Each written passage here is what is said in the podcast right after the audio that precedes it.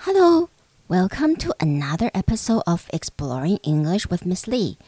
欢迎再次来到李老师陪你探索英文世界。呃，不不好意思，这一集的那个播出拖比较久的时间。然后这一集我们会呃导读的是《The Inquisitor's Tale》的第四集，感觉好像呃第三集和第四集之间拖了大概快要两个月，呃才才终于完成。嗯、但是因为我。我原本其实我这一篇的那个一些导读的内容已经写完大一半了，但是一直在拖延。呃，本来就想说算了，结果没有想到有听友就私讯我问我是否呃能够再再放一集那个《Inquisitor's Tale》的导听。那我觉得，咦，我我还蛮惊讶的。然后我自己的学生也有跟我说，他介绍了他的朋友同学去。去听那个《Inquisitor's Tale》的导听，然后他的同学跟他说他很喜欢，所以我倒是觉得，我没有想到这一本书会得到这么多的回响。那我我当然很希望，很鼓励大家去买这一本书来看。OK，就是博客来还有或者敦煌啊，或者 Bookman 都有办法买得到，因为它目前没有中文的翻译啦。呃，那我觉得他的英文的程度大概是适合国小五六年级，呃，对，大概我我我在讲的是就是美国的国小五六年级。那在这边的话，可能就是台湾等于就是台台湾的高一高二了，OK。呃，所以我就只好就再把它完成，然后就决定还是把它录完好了。呃，其实我真的是自律太低了，没有办，没有很有效率的去把一个 project 完成，而且应该是说我。觉得很有兴趣的东西太多，常常听到一些看听到或者看到一些新的新闻的内容或者人物的介绍，那我就会很想要，就是直接就先跟大家分享那一些内容，所以有时候在书的介绍上就会被延缓了。OK，但是这个还是我的初衷，所以呃，介绍书。尤其是青少年、少年读物、英文的读物的书，还是我的核心理念啊，还是我想要当初为什么想要做这个 podcast 的初衷，所以我还是会继续的去去推广书，但是可能就得请大家有耐心的等候喽。OK，呃，那这一集是《Inquisitor's Tale》的第四集，呃，我们也就是最后一集了。OK，在我们在前面几集导读了这本书的三个主角，就是 John、William and Jacob。那这一集我就只会讨论小说中的主要的坏人角色，King Louis the Ninth。就是路易斯国王，法国路易斯国王九世。OK，usually、okay? the villains in children's literature are purely evil, but King Louis is not like that. He is very complicated. We know that he is a good king who took care of his people. There is even an American city named after him, St. Louis. He was also the only French king to be canonized a saint. During his reign, he was devoted to his people. He built hospitals, visited the sick. Every day, Louis invited special guests from the poor to dine with him. From the day he became the king, the poor were fed in his home, as many as a hundred a night. And he, the king of Louis, sorry, he, the king of France, was served them. King Louis was best known for his devotion and piety to the church. 我们先来讲一下 King Louis，就是路易斯九世，他是一个真正的历史人物。呃，那我们先给他一下他的历史的背景，OK？就大家对他的历史评价。 Usually, the villains in children's literature are purely evil, but King Louis is not like that. 就是我们通常在青少年或者儿童读物小说里面， 看到的坏人都是就是纯粹的邪恶啦，就是黑白非常分明。But King Louis is not like that。但是路易斯九世就不是这样子，因为毕竟他是个历史人物。那身为一个人， 你不可能是完全的邪恶，也不可能是完全的完美。OK，就算你是国王，也是这样子。He is very complicated。他是一个非常复杂的心思思想，然后也就是个性也很复杂的一个人物角色。We know that he is a good king who took care of his people。从因为有很多的历史的文献记载了他，那我们也知道他其实是一个会很就是非常善待他的子民的国王。There is even an American city named after him. Saint Louis，甚至还有一个美国的城市是以他命名，就是圣路易。OK，圣路易斯是在美国中部 Missouri，Missouri 州的一个城市 Saint Louis。呃、uh,，He was only also the only French king to be canonized a saint。他也是唯一一个法国的国王，最后被封成圣人。OK，所以就代表他其实是一个很不错的国王。During his reign, he was devoted to his people. 在他的统治的时代，他非常的效忠他自己的人民。During his reign, he was devoted to his people. He built hospitals. He 他盖医院，visited the sick. 每天会去拜访，去关照生病的人。Every day, Louis invited special guests from the poor to dine with him. 而且每一天，他还会从穷人当中邀请一些人，每天来跟他一起共度晚餐。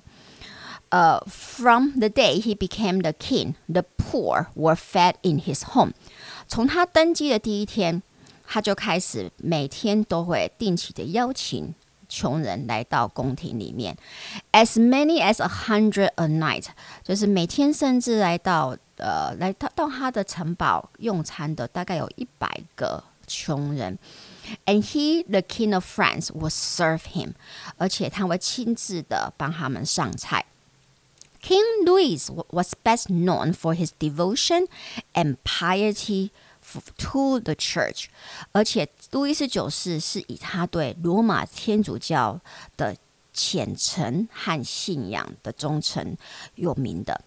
那也因为他效忠于教廷，他扩大异端审判所的权力，嗯、就是说有一好就就一定有一坏了，OK？因为他对于教会就对于呃宗教非常的虔诚，那他当然就会有他的一些盲点了，OK？So he expanded the power of Inquisition，他扩大那个我们说审判官的角色。的权利，然后鼓励迫害异教徒和犹太人，但不是直接鼓励，而是间接鼓励了，OK？。OK，he condemned the Jewish Talmud, and this action led to a shift in attitude of European Christians against Judaism, resulting in the burning of thousands of copies of the Talmud. 他当然不会跟大家说直接去那个迫害犹太人。事实上在，在在他的统治时候，呃，住在法国的犹太人的安全， 他们的身家安全相相对的是比住在当时的欧洲其他国家更安全的多，因为他他是会去处罚那一些直接迫害犹太人的基督教徒。OK，但是问题在于他。公身为国王，他是公开的谴责犹太圣典、犹太教和犹犹太教的圣典的。OK，他是觉得这里面涵盖了很多不正确的讯息，还有教导。So he condemned the Jewish Talmud, and this action led to a shift in attitude of European Christians against Judaism。而且这样子的行为举止，当然就是导致整个欧洲基督教徒。 呃，对于犹太教的一个态度的大转变，result in the burning of thousands of copies of Talmud，然后最后导致就是，呃，他最后在巴黎，当时的巴黎就是焚烧了大概两千多本哦，好像我记得是两千多本的 Talmud，也就是犹太圣典、犹太圣经呐。OK，呃，其实在这之前，呃。法国巴黎曾经是犹太学术研究最旺盛的地方。那从这之后，它就不再是犹太教的学术中心了。那 King Louis 的的这些公开言论，当然也会影响法国境内的基督徒去迫害犹太人。像故事里的主角 Jacob 的犹太村落，就是在一个夜晚里被几位呃基督教的青少年烧掉。很多无辜的犹太人丧生，包含了 Jacob 自己的父母亲。So, although King Louis was careful to make sure that there were no direct persecutions of the Jew, uh, he was indirectly, basically, he he indirectly encourage, indirectly encourage the persecution of. Jews，虽然他很小心的，就是不要大家去直接的去迫害迫害那个犹太人，但是他其实也是间接的鼓励大家去做这件事情。And he was again，那我再就是又还要再重申一次，he was also responsible for the burning of over 哦不止二两千本 twenty thousand copies of Talmud。OK，他也是就是变成。 燃烧烧毁了两万多本的 Talmud，就是犹太圣典的人的背后的指使者了。OK，so we can kind of say that in the end, he is just the byproduct of his times. He didn't really transcend the limited rigid perspective that he was brought up with. 所以最终我们也只能说。 他是他那个时代还有那个教育背景的一个产物。OK，he was the product of his times。他并没有足够的智慧去超越他的那个有限的教育的框架了。OK，so he didn't really transcend the limited rigid perspective that he was brought up with。 And also, uh, whenever someone becomes so devoted and obsessed with one single cause, this person will exclude others who don't share the same cause. 其实我们也可以从 King Louis 路易斯九世的身上学到的一堂课，很重要的课，就是说，当一个人过度执着偏执在一个议题，就是他相信的一个议题和信仰里呢， 他就会想尽办法的去排除排除异己。呃，所以纵使 King Louis 其实在很多方面都是一个英明爱戴子民的国王统治者，呃，但是因为而且还最后还因为他是基督徒的典范而死后被封为圣徒。但是他在对宗教的看法和狂热上面，造成他形成很多的盲点。那这么历复杂的历史人物，我们的作者 Adam Gillis 又如何书写他呢？我在想，他决定是他绝对是做了很多的背景研究，才有办法把 King Louis 的这种很矛盾的个性。很立体化，而且很栩栩如生的呈现在读者的脑海。这也是为什么我又再一次必须 要再推大大力大力的推荐这一本书。So，那我们看一下他第一次在故事中出现的时候。We first encounter King Louis at a Grandmontine Abbey because the three kids need to know more about the conflagration. The king visits Grandmontine often because they don't hold with the pride of status. 所以 King Louis 第一次在书中出现是在 Grandmontine 修道院。We first encountered King Louis at the Grandmontine Abbey, Grandmontine 修道院，because the three kids need to know more about the conflagration。因为我们三个主角。必须要，他们想要了解更多有关于即将来到的焚书事件，conflagration。conflagration 其实代表是 大量的烧了、烧毁的意思。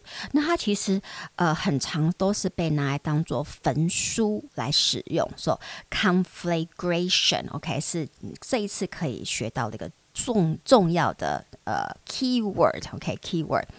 那 Grand Mountains，OK，are one of the lesser known mon monastic orders of the Middle Ages, founded in the early twenty twelfth century. They were one of the most austere orders.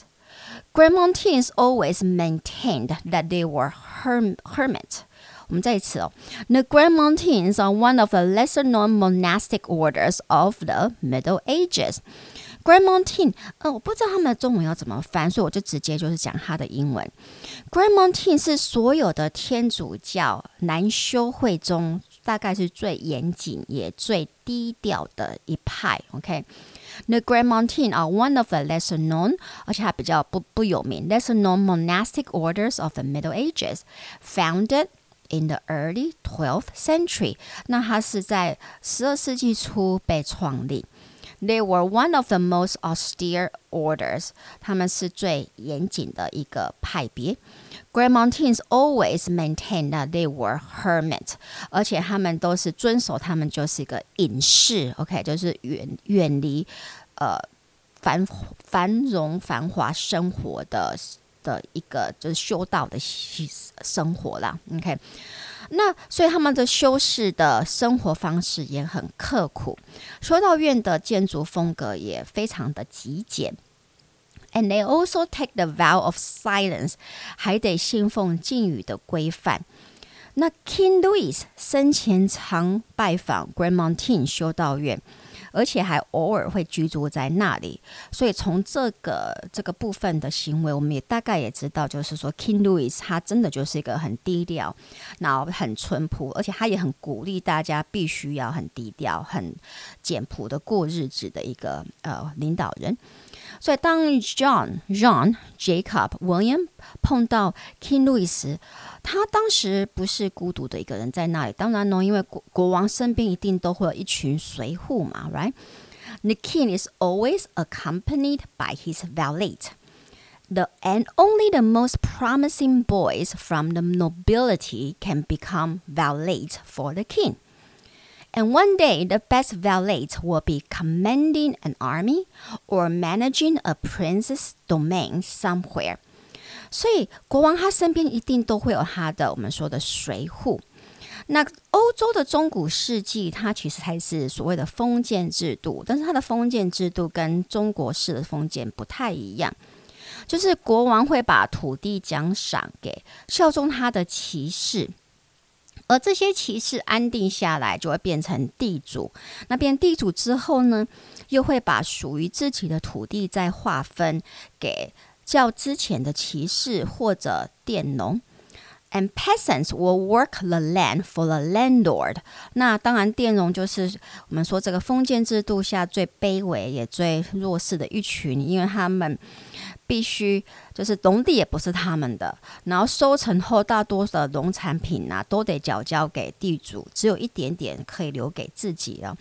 而且他们都是呃都是文盲，OK，所以里面的其中一个呃主角 John 的就是这个 peasant girl，她当然是文盲了。呃，那其实因为其实当时的骑士转地主的这些贵族，他们也是有财政压力的。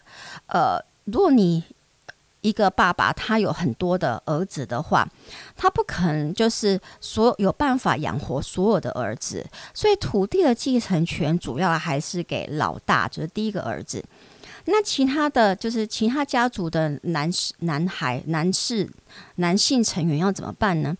他们就得自己努力了，看能不能进入宫廷，然后当到国国王的贴身护卫，其实就是他们努力的目标了。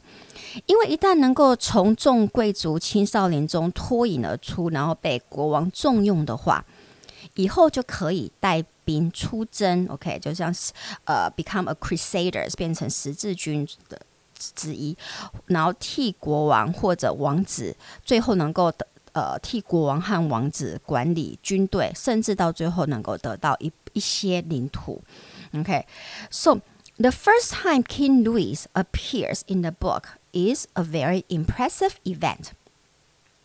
The three children arrive at the Grandmontine Abbey. In the orchard, they encounter a group of young men clad in monk's outfit. Among them is a handsome man with a golden crown nestled in his black curls.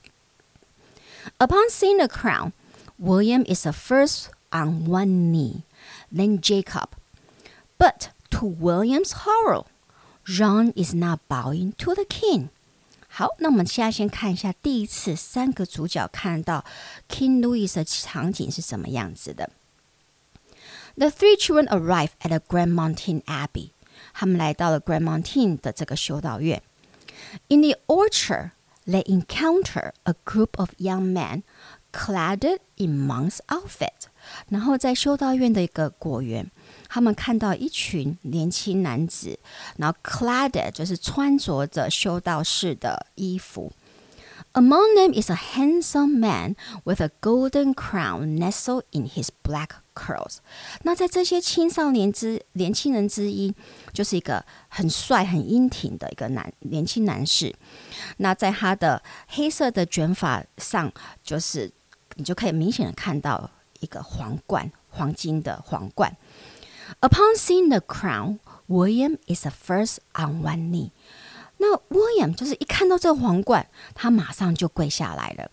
Then Jacob，然后 Jacob 看到也马上跪下来了。But to William's horror, John is not bowing to the king. 但是让他们都很惊吓的是，我们的女主角 John 看到了，竟然没有完全没有向国王跪。OK，当时其实就像古代的中国一样，就是因为其实一般的平民老百姓是不会知道皇帝国王长得是什么样子的，所以你只能靠物品。OK，像中国就是我们黄龙袍啊，黄色的龙袍。那像欧洲则是看到皇冠。所以，那你看到皇帝或者看到国王没有跪下来，是会被砍头的。所以，the punishment for refusing to bow to the king is worse than the punishment for witchcraft。如果你拒绝向国王行礼的话，那个处罚是比处罚处罚你是巫，就是有你是巫女巫啊，OK，你会巫术的这个。那个当时的处罚还要严厉耶，OK？So then, to the utter horror of William and Jacob, John bowed to one of the king's companions, a young man about the king's age, with a thin, pale face, a nose like an eagle's beak, lank dark hair, and a weak chin. If anyone is more obviously not the king, He is not present in the group，所以 John 非但没有向国王敬礼，就是戴着皇冠的那个国王敬礼，竟然跟他的护理护卫里的长得最不像国王的那一位，with a thin pale face，就是脸非常的单薄，a nose like an eagle's beak，有鹰钩鹰钩鼻吗？呀、yeah.，lank black hair。 And a weak chin，然后黑色的长发，OK，然后呃单薄的下巴。你看他对于这个国王的描，路易斯国王的描述，真的是完全感觉就是我们说就用台语说的这 double 班呢，然后可就还没有那个架势。他就是对对这样子最看起来最不可能是国王的一个一位年轻人跪下来，然后而且 John 还说。Bless me, Your Majesty. And the pale young man simply replies, Bless you, my child.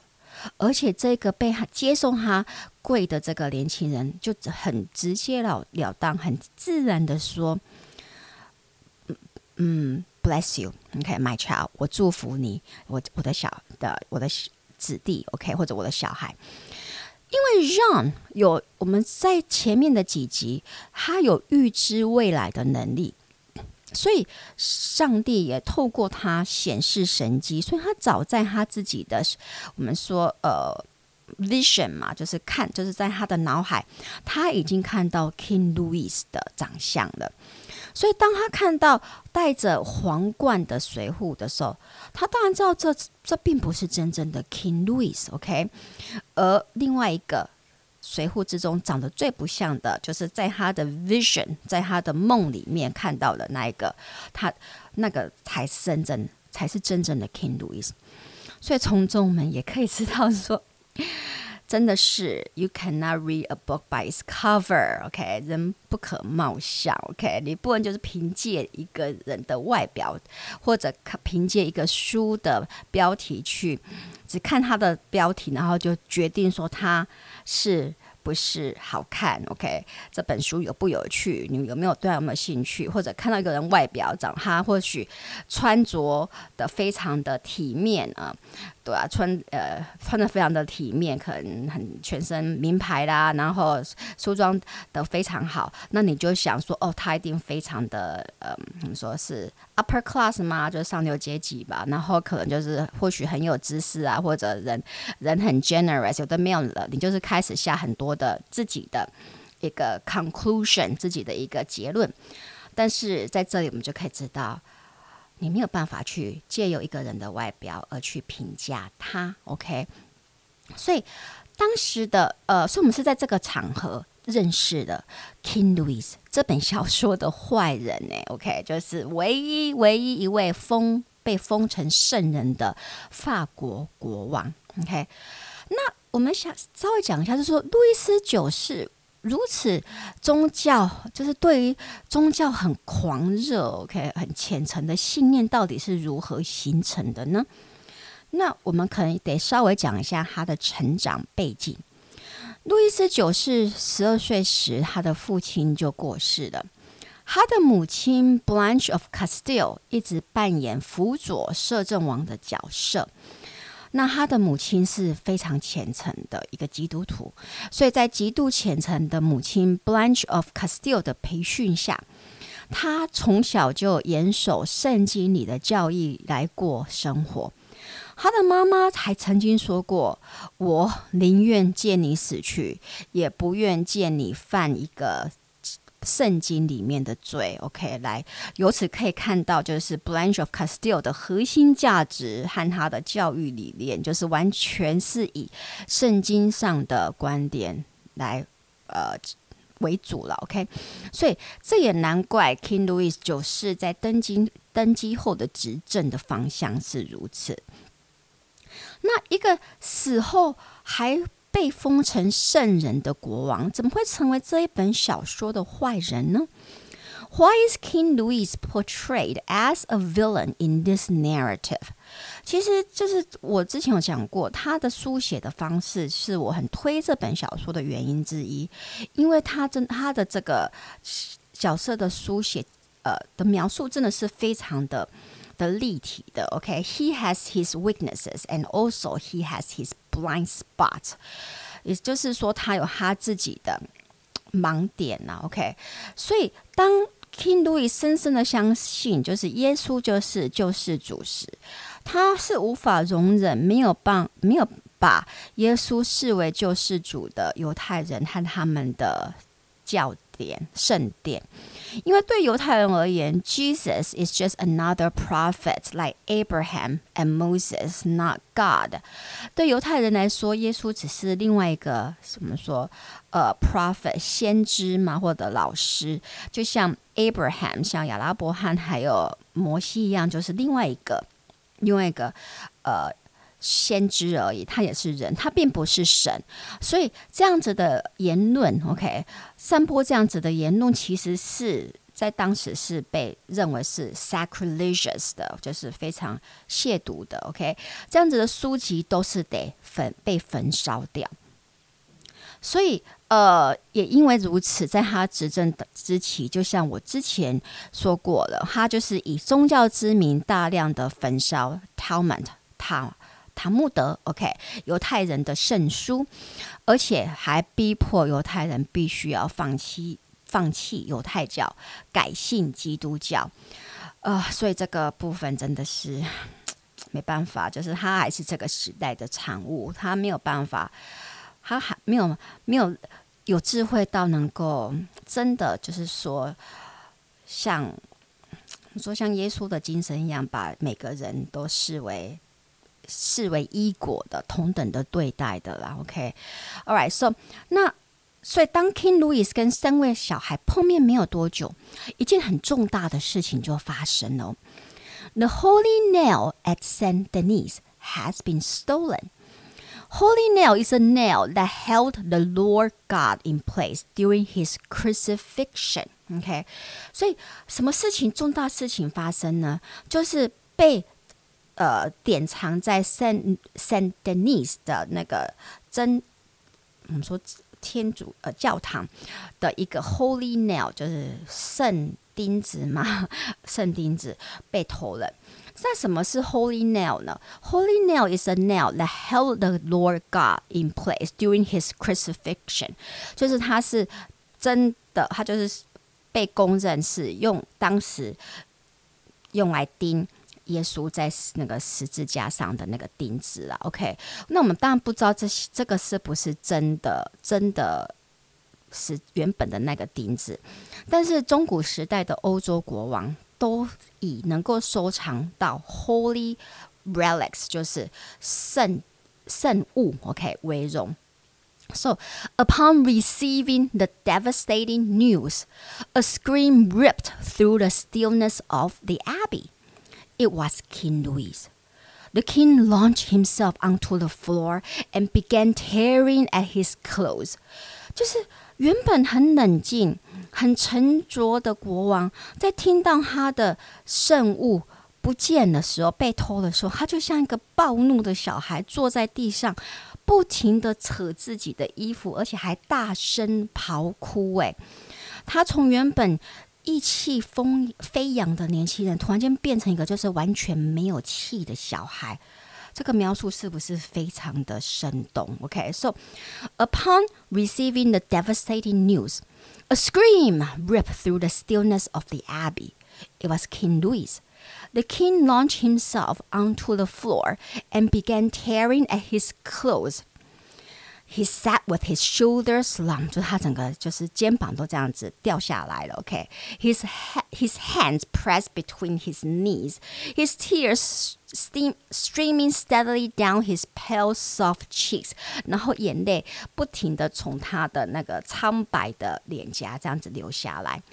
那当然，最后 King Louis 是在 John 的协助下找到了这个 Holy Nail，这个圣圣钉子，OK，神圣的钉子。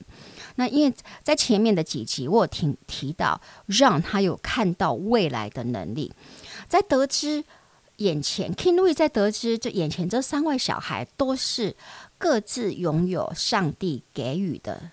神机神力之后，King Louis 马上就很热情的邀请他们跟着他回到了巴黎的城堡。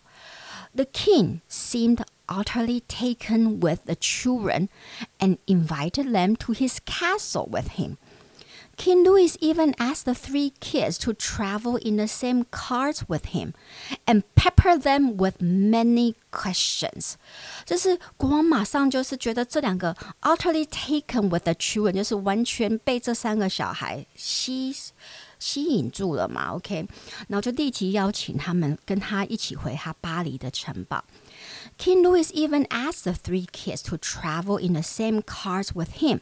他甚至邀请了这三个小孩跟着坐着他的同一架 马车。跟着他回去，你想可以跟着国王坐相同的马车，他就来坐在国王这样子，好像就是平等的位置坐在他旁边，是多么尊荣啊！OK，所以其实对 John、William、Jacob 来说，他们都觉得到底发生了什么事情？他们是不是是不是在做梦？However, when the issue of Judaism arose, King Louis became a different man.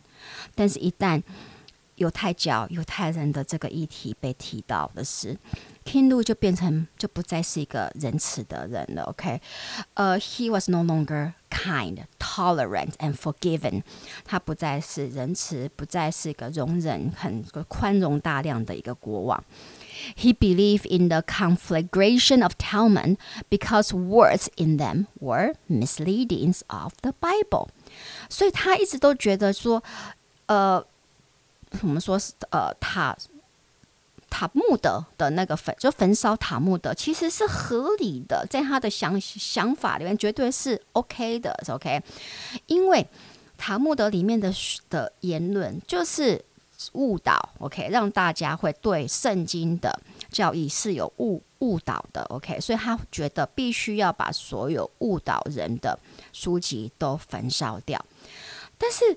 这么如这么就是我们说，应该是要很很有智慧的国王，他也没有想到，在中古时代的时候，那时候是还没有我们说的印刷技术的，所以每一本书都是手绘手做的，每一本书都得耗掉好几个人的人生呢，你可以想象吗？A scribe might copy out a single book for years，所以你你要有我们说。呃，写书者 scribe，OK，记书的人，他可能要花好几年才能够写一一个字一个字的把这本书写完。An illuminator。彩饰书稿的人，就是说，如果你有看过中古世纪的书，你就会看到它每一页的书页的旁边边缘都是有很精美的手绘图的。An illuminator will then take it and work on it even longer。然后过还要有手绘手绘的人来花很久的时间来上。呃，就是把每一页都上上了美丽的手绘图。Not to mention the tanner who made the parchment，更不用提当时的书页是用动物皮来做，所以你还要必须要有我们说处理这些皮呃书皮的人，OK，他们还要把这些皮。变软、晒干，然后就很多的步骤才有办法把它做成页面。OK，and、okay? the bookbinder who stitched the book together，而且还要有一个负责把每一张一张的书页缝起来，把它缝成书，这是我们叫 bookbinder。So when you think about it，当你这么真的要在焚书之前看到每一本书，看你应该要想到 each book。 is a lot of lives, dozens and dozens of life, and each life is a whole world. 焚掉、焚烧掉一本书，等同焚掉很多人的一生，也等同焚掉很多的世界。所以，焚书的象征意义，连就是说，它的这样子的一个。 不正确的一个，完全你不应该去亵渎书的神圣性，是连这三个小孩，其中一位还是一个不识字的农民女孩，都能够深切体体会到的，而且觉得不应该做的行为。但是当时受到最好教育的国王，却因为自己的宗教信仰而拒绝看到这一切。OK，他不想看到，就是每一本书都是多少人生的，嗯，多少人的心血啊。那也是因为看不下去国王执意要焚书的举止。这三个小孩虽然知道，如果被逮到，偷书的话，一定会被处决。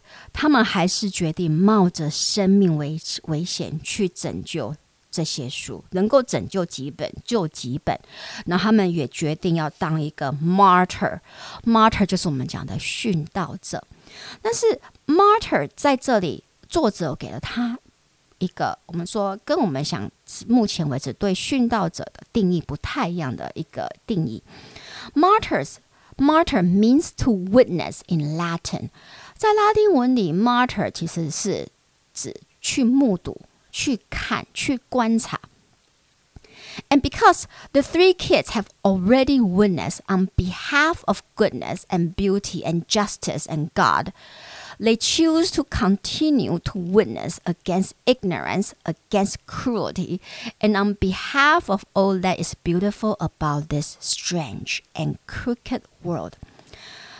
作者的 martyr 的定义是：你目睹了神世界里的美、 美好、美，还有正义。因为神透过了这三位最不起眼，也是社会最边缘的小孩，来去对抗这个世界所存在的无知、残酷。也因为他们选择要去面对这个世界的善和恶，然后也也要去面对以很多以神之名而出现的迫害和不公义，他们愿意为神去守护所有美好的事物。OK，因为他们看到了这么多的美好，他们决定要去。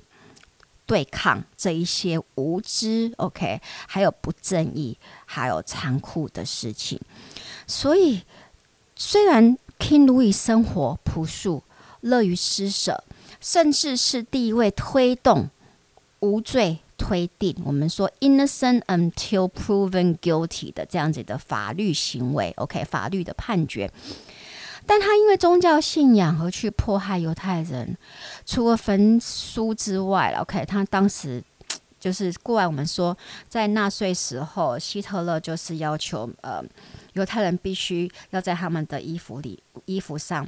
标那个大卫星标，就是让大家都知道他是犹太人。其实这个也是来自于 King Louis 九世，他当时就有要求犹太人在胸前或者在背后都必须要佩戴黄色或者红色的圆形标志啊。So The Inquisitor's Tale 的这本书的作者，其实他是希希望能够借由 King Louis 的这个面相。OK，来提醒他的年轻读者，必须要去尊重不同的宗教和不同的文化，他们的各自的独立性和不同的不同的我们说 differences 嘛的不同的部分。呃，那他也鼓励他的作者能够去去当个 martyr，当然不是叫你去殉道，而是用你这一生去。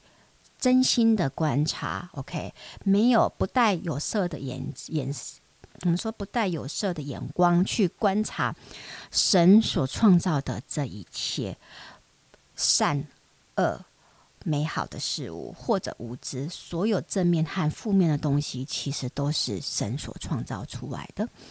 那如想知道这三位主角最后的命运呢？那就要请大家去读这一本书喽。好，那。The Inquisitor's Tale 的导听就在这一集告一段落喽，希望大家能够去这去书店买这本书来阅读。如果你觉得我的 Podcast 对你的英文学习有帮助，就麻烦大家帮忙分享，并到 Apple Podcast 帮我按五颗星。呃，哦哦，对了，我有看到呃，他。